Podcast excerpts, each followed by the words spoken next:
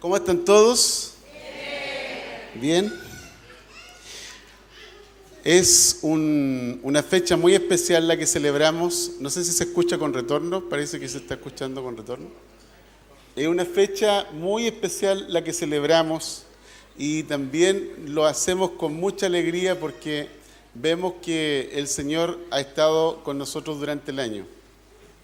Ah, la Ale, Ale Kun, la Ale comentaba acerca de que eh, una palabra que comentaba o que cantaba eh, Yael acerca de los mares o movimientos de mares. Yo creo que todos nosotros hemos atravesado diferentes cosas este año, pero el Señor ha estado con nosotros. Lo más interesante es que hemos, hemos aprendido a hacer callar las tormentas. Y de eso se trata cuando tú vives en Jesús. Jesús lo puede hacer por ti, pero Él quiere enseñarte a que tú también lo sepas hacer. Y eso es lo que sucede en la vida. Nosotros necesitamos aprender acerca de la autoridad que hemos recibido para poder actuar en el mundo en el que nos toca vivir a cada uno. Cada uno de nosotros tiene un mundo en particular.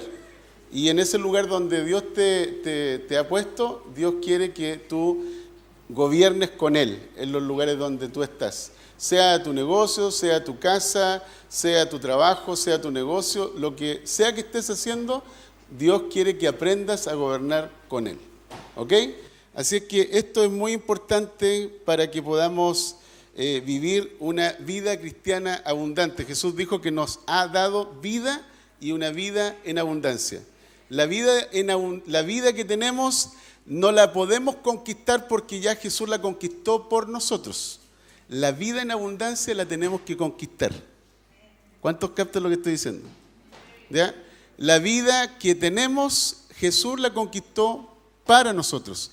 La vida en abundancia la tenemos que conquistar. ¿Por qué? Porque el ladrón roba, mata y destruye. Y el diablo tiene que saber que tenemos vida y que esa vida Dios ha destinado para que la podamos vivir en abundancia. Y eso implica autoridad y poder, implica fe, implica que tú y yo caminamos, no por vista, sino por fe, viendo las cosas que no se ven, no las cosas que se ven. Porque cuando tú comienzas a ver las cosas que se ven, entonces tú te pierdes de vista con respecto al invisible que está obrando en nosotros. Amén. Muy bien, quiero compartirles algo que está relacionado con las fechas que estamos celebrando y quiero leer Isaías capítulo 9, dice, porque un niño nos es nacido, hijo nos es dado y el principado sobre su hombro y se llamará su nombre admirable, consejero, Dios fuerte, Padre eterno, príncipe de paz. Lo dilatado de su imperio y la paz no tendrán límite sobre el reino, sobre el trono de David y su reino, disponiéndolo y confirmándolo en juicio y en justicia desde ahora y para siempre. El celo de Jehová hará esto. Cuando el profeta Isaías escribió acerca de esto, esta profecía fue dada en un momento en que estaba gobernando el rey Acaz en Judá. Él estaba en el trono. Samaria y Siria se habían unido para invadir a Judá. Y el rey y el pueblo de Dios tenían temor, específicamente los de Judá, tenían temor acerca de lo que podría ocurrir. Pero el profeta les dijo que estuvieran tranquilos porque ellos no vendrían a invadir el pueblo. Entonces, en ese momento, el profeta habló acerca de la venida del Mesías y les dijo que el Mesías vendría, nacería como un niño y él traería alegría y prosperidad al pueblo de Dios. Cuando seguimos leyendo acerca de esto, el profeta dice en el capítulo 7 del versículo 14, dice, el Señor mismo os dará señal. He aquí que la Virgen concebirá y dará a luz un hijo y llamará su nombre Emanuel. Aquí claramente estamos viendo la intervención de Dios Miren, más o menos como 700 años antes que ocurrieran los hechos, ya Dios estaba anticipando esta palabra acerca del nacimiento virginal de Jesús. Y aquí nosotros vemos que su nombre se llamará Emanuel, Dios con nosotros. Y esto es muy interesante porque nosotros cuando vemos acerca de Jesús, tenemos como dos visiones acerca de cómo lo vemos. Pensamos Jesús es Dios, pero también Jesús es hombre. Y hay una combinación que nosotros podemos darnos cuenta. En la Biblia encontramos a Jesús, Dios, hombre. Pero cuando nosotros pensamos en el Hijo de Dios, el texto dice, un niño nos es nacido, hijo nos es dado. Un niño nos es nacido, hijo nos es dado. Fíjense, por favor, lo que está ocurriendo. El profeta está diciendo que un niño nos es nacido.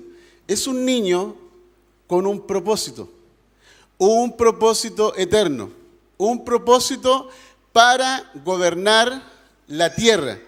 El nacimiento de Jesús marcaría la inauguración del reino de Dios. Si lo podemos ver en la mente de un, de un judío, el reino de Dios para ellos estaba en el futuro. Cuando nosotros escuchamos al profeta, el profeta está hablando acerca de un acontecimiento y ese acontecimiento es futuro.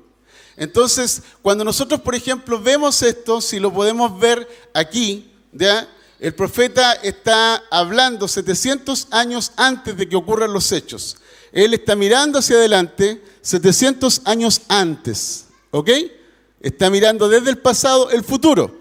Pero aquí está el futuro en su cumplimiento. Entonces cuando Jesús viene, lo que hace el futuro es que se acerca a nosotros. Entonces el reino es futuro, el reino está viniendo, el reino está entre nosotros, el reino está a la mano y fíjense algo interesante, el reino está dentro de ti.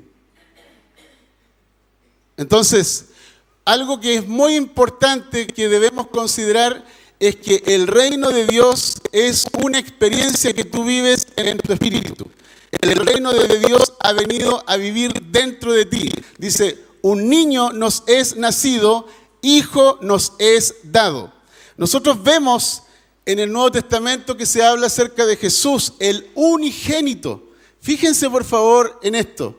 Dentro de lo que tiene que ver la relación con los padres y los hijos están los hijos unigénitos, es decir, un solo hijo dentro de un núcleo familiar. Y están los hijos primogénitos, que son el hermano mayor, que es el hermano mayor dentro de un grupo familiar. Pero la Biblia menciona que Jesús es el hijo que, nos es dado, es decir, se, nos, se nos da el hijo unigénito. Y el hijo unigénito viene a este mundo, es decir, único en relación, único en relación con el Padre. Él viene a vivir entre nosotros y toma la primogenitura. ¿Por qué? Porque nos toma a cada uno de nosotros como hijos de Dios, entonces Jesús nos llama hermanos. Tú eres hermano del Hijo de Dios y como Padre tenemos al mismo Padre en el cielo. Y esto es precioso porque dice, Hijo nos es dado. Cuando Jesús nació, nació en Belén y nació como un bebé. Y nosotros podemos ver que esta profecía se cumple porque dice Miqueas 5:2, pero tú, Belén, Efrata, pequeña para estar entre las familias de Judá, de ti me saldrá el que será Señor en Israel. Fíjense por favor en esta escritura. Esto está hablando acerca del lugar donde Jesús va a nacer. Primero, se nos habla acerca de que se nos va a dar un niño, se nos va a dar un hijo. Segundo, se nos habla acerca de que este hijo va a nacer de una mujer virgen. Y tercero, se nos dice dónde va a nacer. Y aquí está diciendo, pero tú, Belén Efrata, pequeña para estar entre las familias de Judá, de ti me saldrá el que será Señor en Israel. Y sus salidas son desde el principio, desde los días de la eternidad, dándonos a entender que este Hijo es eterno. Fíjense en este detalle, sus salidas son desde el principio y desde los días de la eternidad. ¿Cuándo está hablando esto? Miqueas más o menos 700 años antes de su nacimiento, 700 años antes de su cumplimiento. Así es que el Mesías nace en Belén y precisamente cuando nosotros vemos el Nuevo Testamento encontramos esto. Cuando Jesús nació, los reyes magos vinieron del oriente buscando al niño que había nacido. Ellos vieron en los cielos, miren qué interesante esto, vieron en los cielos que los cielos estaban dando una señal. Y la señal que ellos vieron en los cielos les indicó que había nacido el rey del mundo. Y es por eso que se movilizaron hasta encontrarse con el rey Herodes. No sé si alguien me puede traer un poquito de agua, por favor. Gracias. Entonces, si ustedes se fijan, por favor, en este detalle, dice la Biblia que los cielos cuentan la gloria de Dios. Los cielos, eh, han, eh, en los cielos está escrita una historia.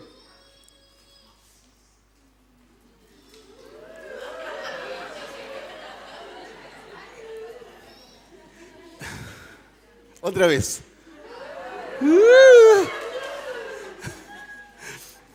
En los cielos está escrita una historia.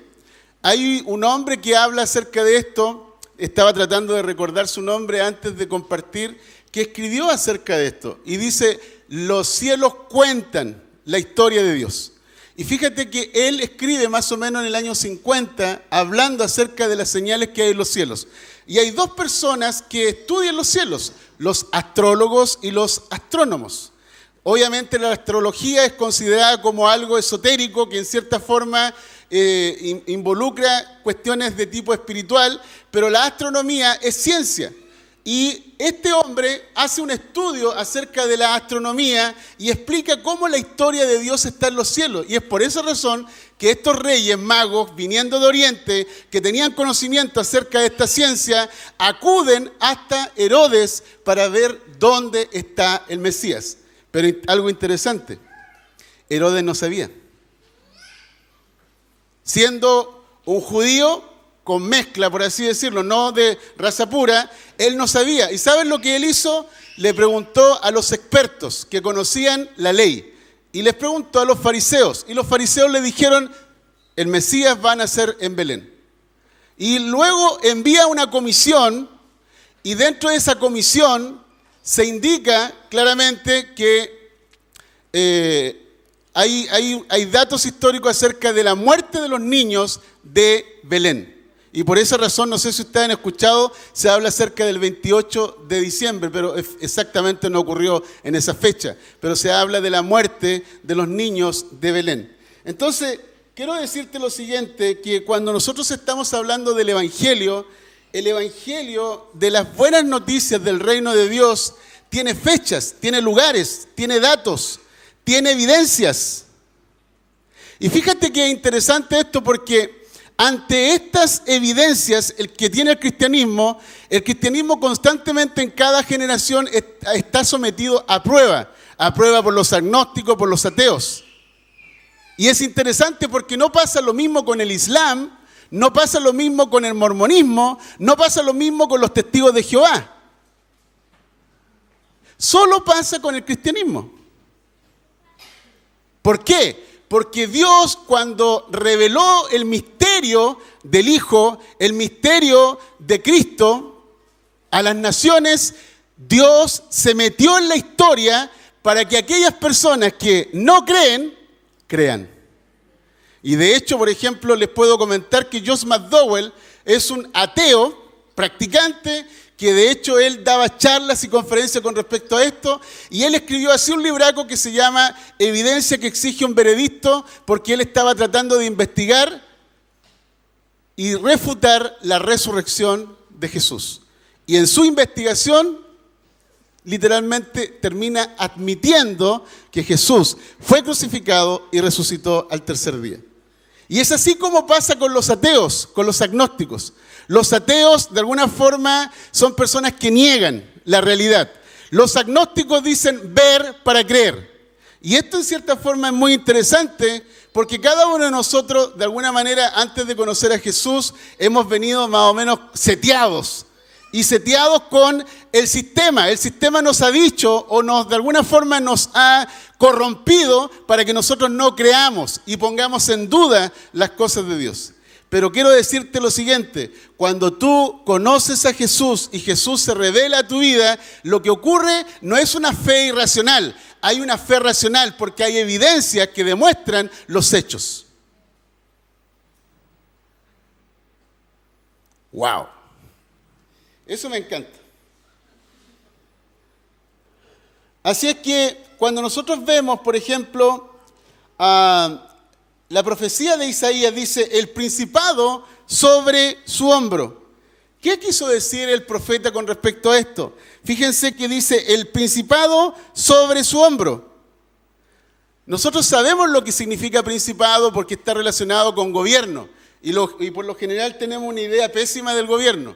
Pensamos que es burocracia. Pero les quiero decir lo que quiso decir el profeta. Y fíjense que dice, hijo nos es nacido, un niño nos es nacido, hijo nos es dado.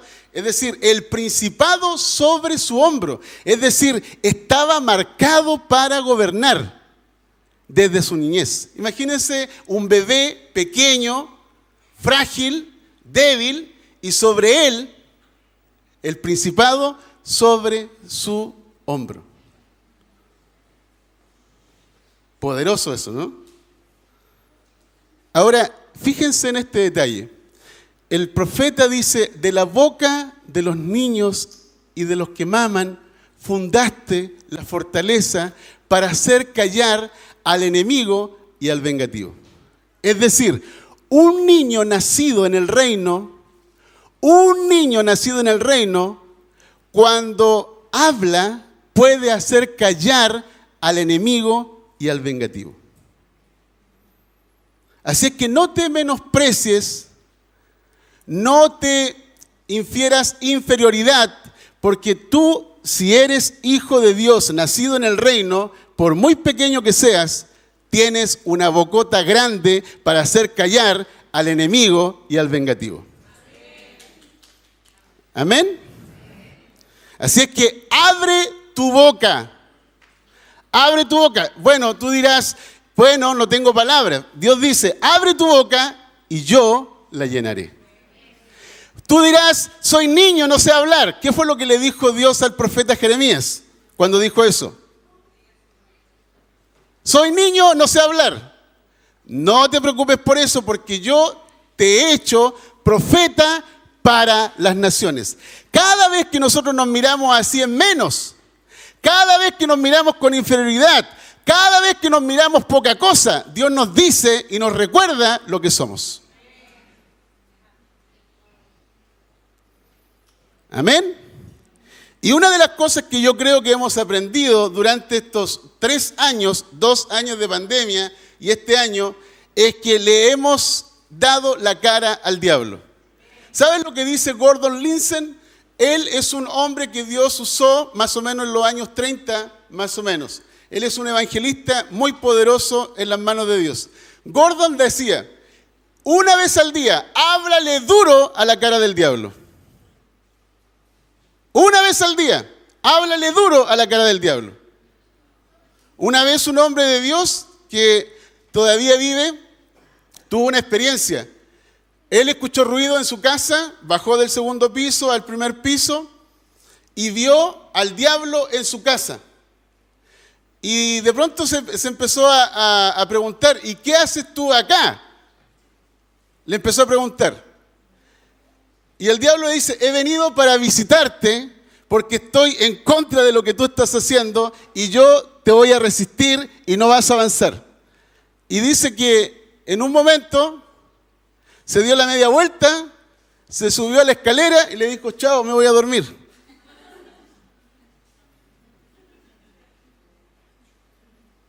En otra ocasión apareció el diablo de nuevo y estaba frente a él. No recuerdo exactamente el detalle de dónde fue. Pero lo, que ocurrió fue que el diablo estaba ahí y el diablo estaba oponiéndose.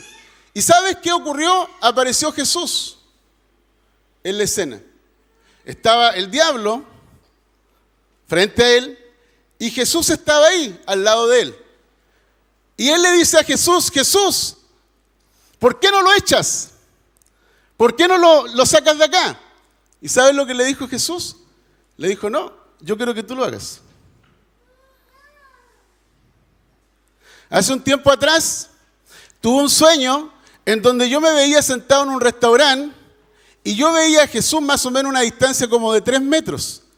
Y yo estaba mirando a Jesús, cómo él hablaba con las personas, tocaba a las personas y las sanaba. Yo estaba sentado como tomándome un café y mirándolo a él en esa escena.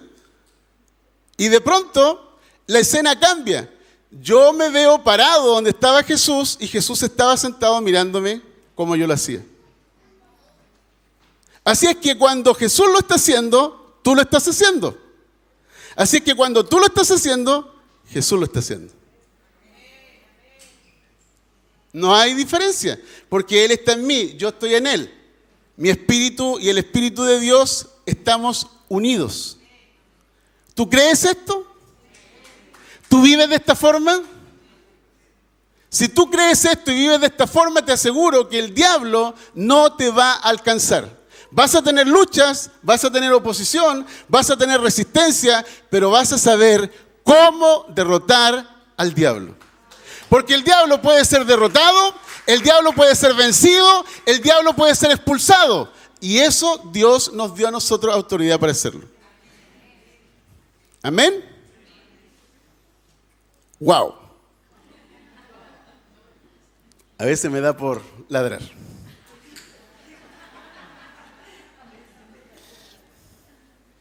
Ok, el principado sobre su hombro. Básicamente lo que se refiere aquí es la acción de gobernar, estar a cargo, ocuparse de las cosas, asegurarse de que todo se haga decentemente y en orden. Así es que el gobierno de Jesús que está sobre sus hombros, básicamente lo que él está haciendo es llevando a cabo su plan, como buen pastor, como buen mayordomo, como buen administrador, como rey. Él está trabajando, Él está actuando. Eso quiere decir, y el principado sobre su hombro. Eso incluye a cada uno de nosotros, cada uno de nosotros con nuestros pecados, nuestros problemas, nuestras aflicciones. Cada uno de nosotros con nuestros desvíos. Jesús tiene el principado sobre su hombro para enderezar tu vida. Amén. Amén. Fíjense lo que dice la Biblia.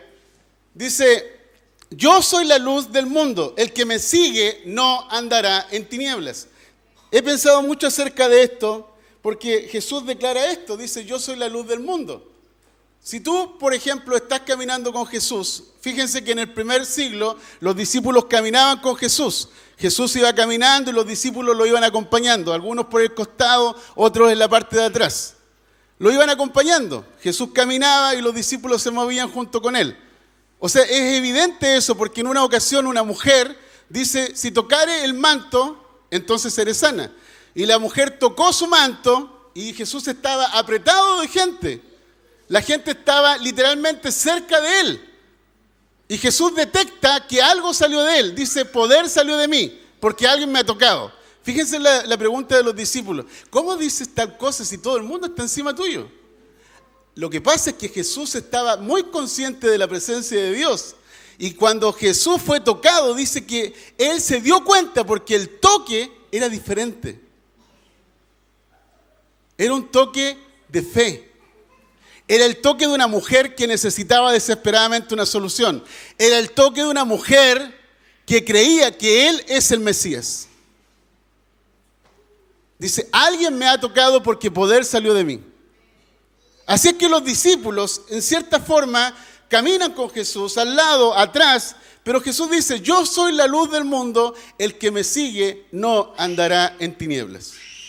Si yo pudiera colocarte una pared aquí, y, y este lado de acá es tiniebla, oscuridad, y este lado de acá es luz. ¿Dónde nos encontramos con Jesús? En el lado de la oscuridad. Jesús nos encontró en nuestras tinieblas, en delitos y pecados. Allí nos fue a rescatar. Nos fue a rescatar en las puertas del Hades y del infierno. Allí nos rescató.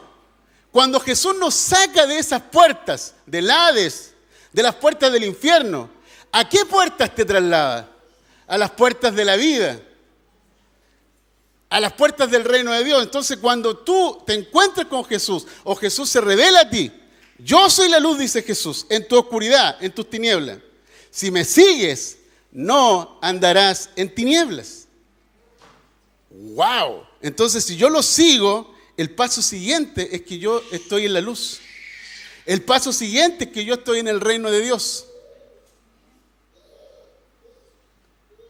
Eso es maravilloso. Es maravilloso.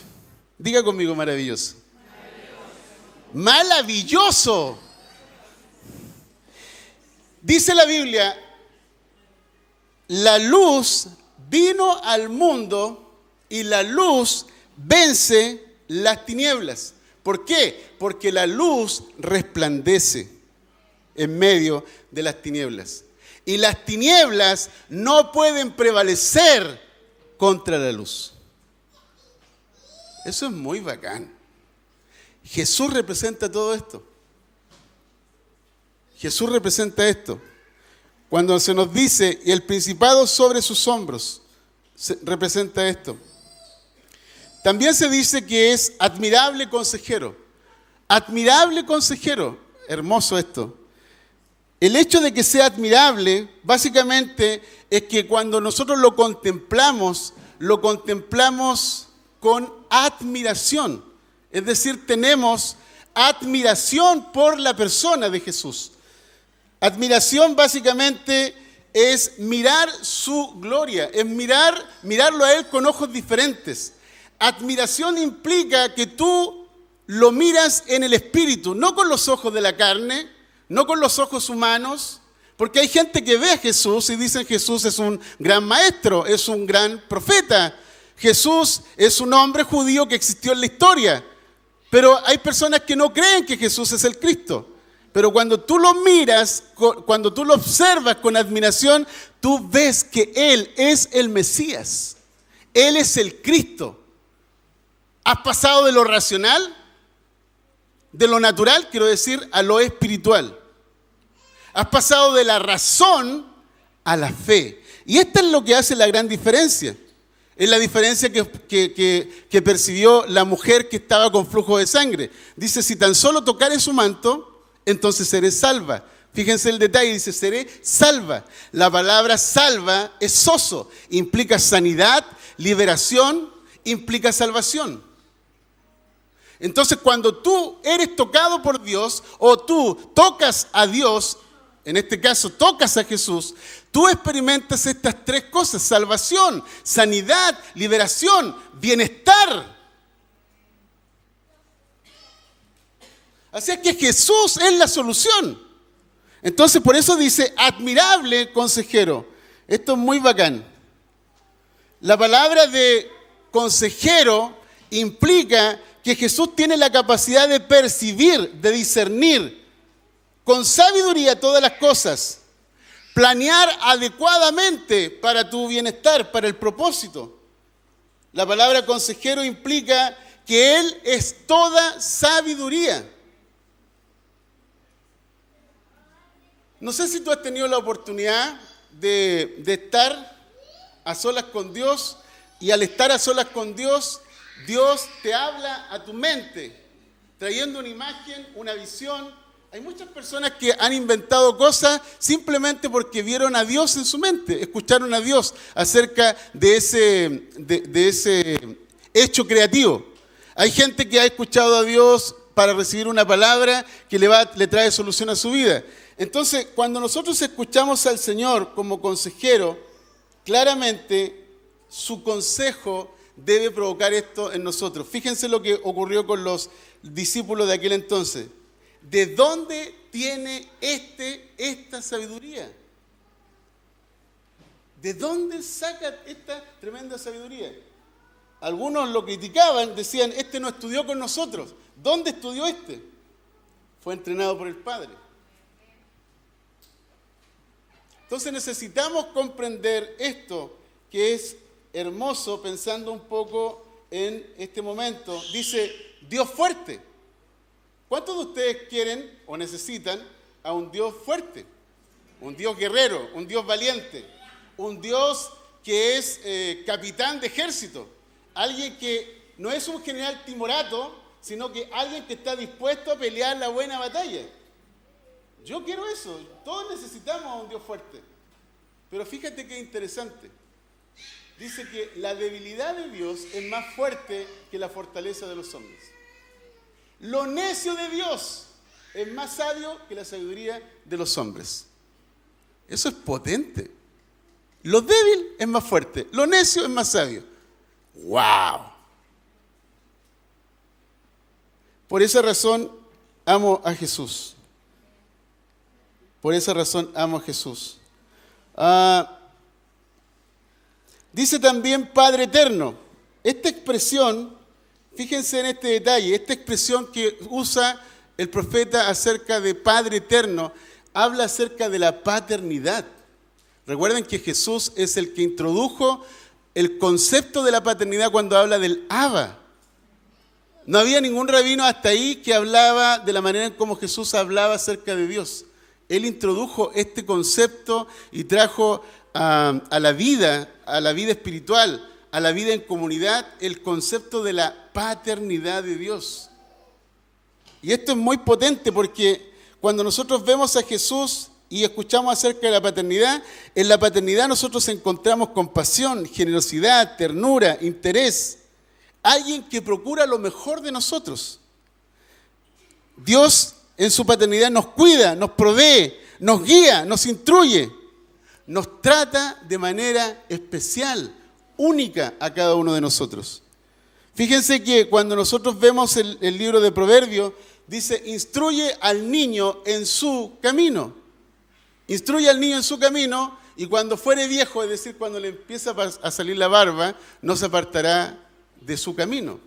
Pero esa escritura está mal interpretada, la mayoría de, de, los cristianos la interpretan mal, porque está hablando a los padres, les está diciendo, padre, cuando veas a tu hijo, instruye a tu hijo en su camino, es decir, descubre el llamado, descubre el potencial, descubre su propósito. Y trabaja para eso. ¿Por qué? Porque te estás uniendo a Dios. Instruye al niño en su camino significa que Dios le dio un camino. Dios le dio un diseño, Dios le dio un propósito, Dios le dio potencial. Entonces instruyelo en base a lo que Dios depositó en él. Y cuando fuere viejo, es decir, cuando sea adolescente, va a comprender su propósito y no se va a apartar nunca de su llamado. Imagínate que Dios le está dando esa instrucción a los padres. Imagínate nuestro Padre Celestial cuando piensa en cada uno de nosotros. Si nosotros siendo padres sabemos hacer, si nosotros siendo padres y como dice Jesús, dice, si ustedes siendo malos como padres saben dar buenas cosas a sus hijos, ¿cuánto más el Padre Celestial?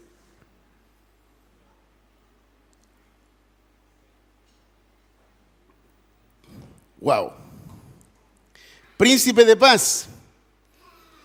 La palabra príncipe siempre está designada hacia un ser humano. Esto básicamente implica de que este hombre que iba a nacer en este mundo iba a ser un ser humano como nosotros, tomó nuestra forma humana. Eso quería decir básicamente que este niño iba a nacer en el vientre, iba a crecer como niño, iba a crecer como un adolescente, se iba a ser un joven adulto más o menos de 27, 30 años aproximadamente, pero dice que el, el, texto dice que es príncipe de paz. Príncipe de paz. Y cuando nosotros pensamos acerca de esto, con respecto a la paz, fíjense la palabra que se utiliza es shalom. Y se refiere básicamente a experimentar bienestar en todas las áreas de la vida. Él es un príncipe de paz. Es decir, Él está gobernando para que tú puedas experimentar bienestar en todas las áreas de tu vida.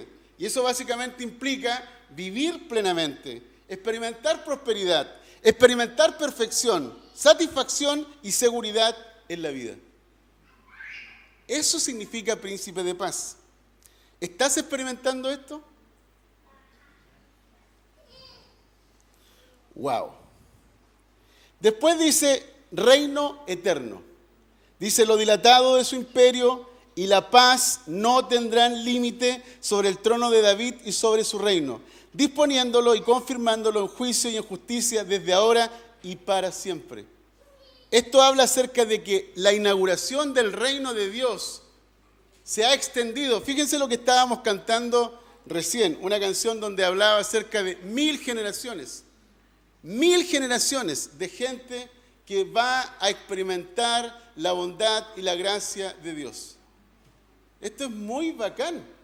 Somos parte de esas mil generaciones que unimos nuestras voces a, todas las generaciones anteriores que nos han precedido, que han amado, servido y adorado a Jesús.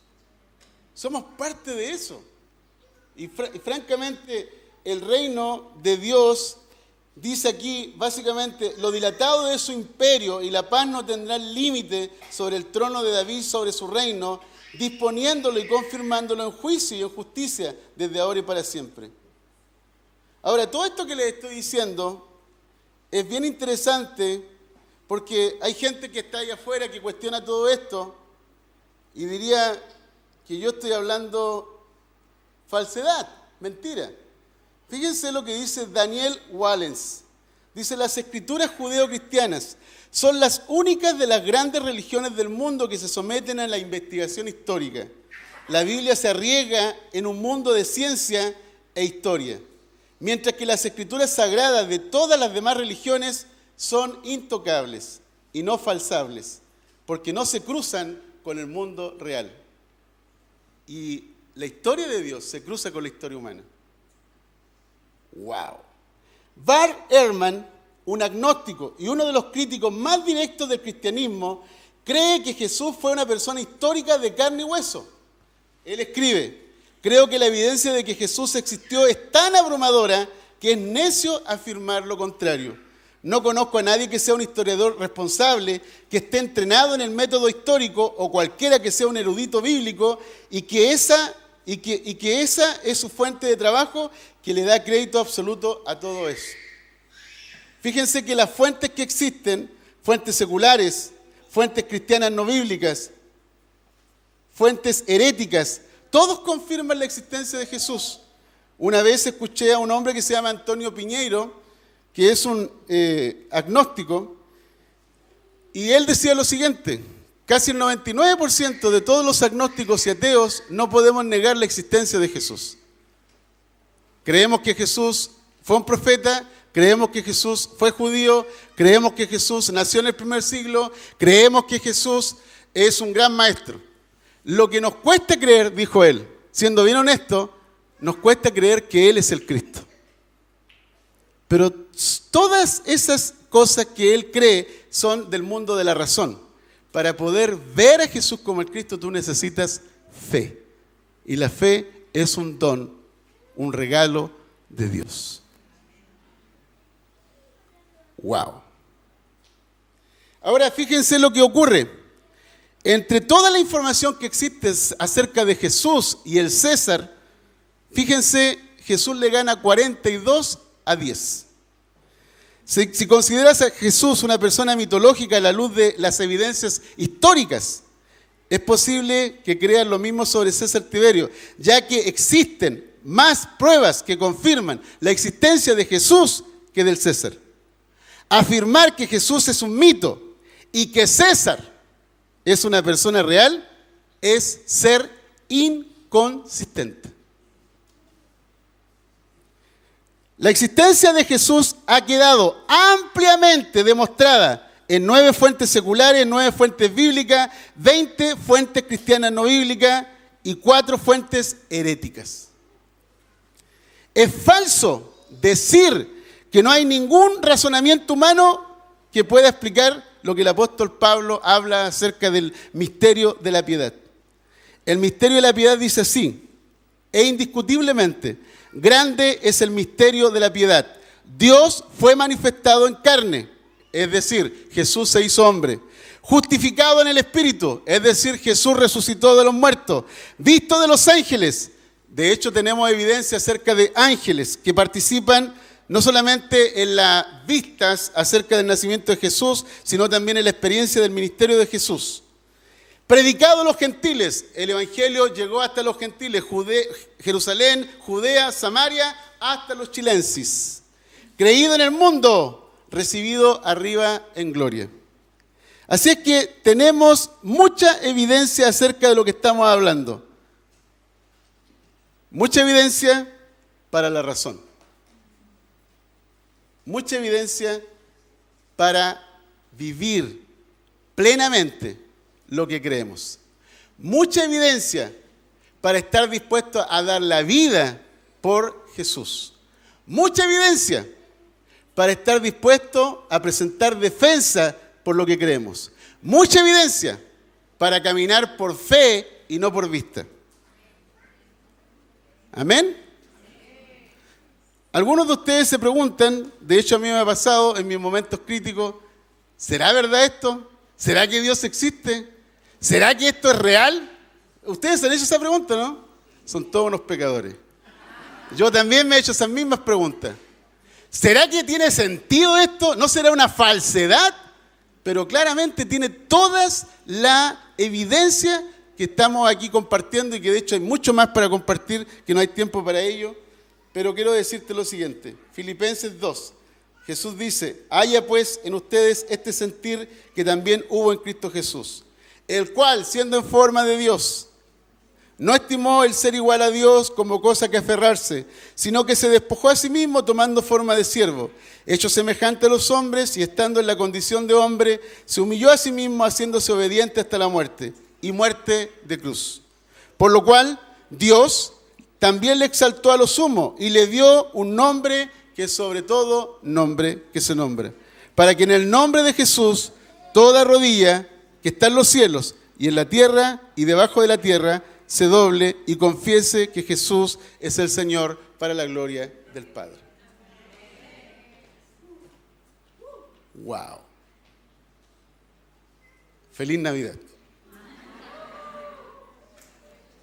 Estamos celebrando a alguien real.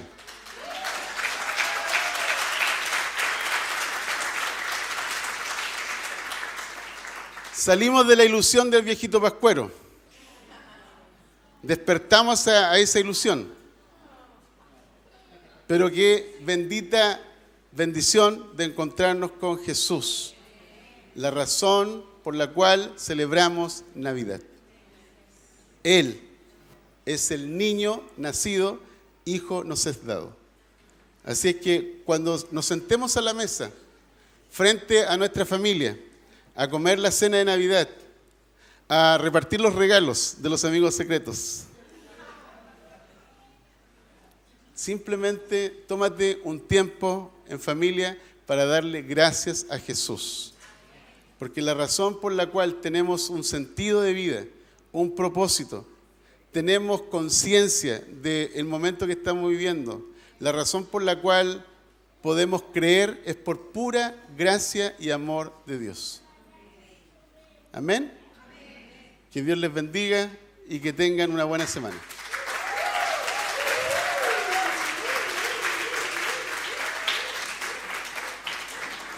Pónganse de pie.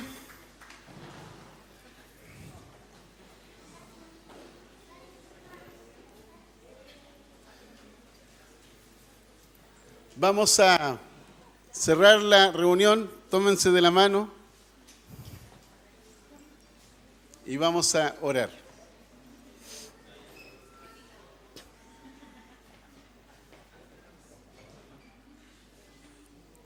Ok. Padre, todos los que estamos aquí hemos creído a tus palabras. Hemos confesado a Jesús como nuestro Salvador y Señor. Jesús, tú eres nuestro maestro, tú eres nuestro guía, tú eres nuestro consejero, tú eres el príncipe de paz, tú eres el Dios fuerte, tu principado está sobre tus hombros y nosotros confiamos plenamente en ti. Te damos gracias porque hemos vivido hasta aquí acompañados, guiados por ti. Como decía el profeta Ebenezer, hasta aquí el Señor ha estado con nosotros. Te damos gracias por todo lo que tú has hecho en nosotros y también por lo que tú esperas que nosotros hagamos por otros, porque hay mucho trabajo que hacer, hay muchas tinieblas que confrontar, hay muchas personas que liberar, hay muchas personas que sanar, hay muchas personas que salvar. Y tú nos has llamado para que podamos ser tus mensajeros, tus misioneros a este mundo que está gobernado por el diablo, pero que sabemos que el diablo está bajo nuestros pies. Te damos gracias por tu presencia amorosa, tierna, dulce, cálida, Señor. Gracias, Padre. Gracias, Espíritu Santo. Gracias por revelarnos a Jesús. Amén. Que Dios les bendiga.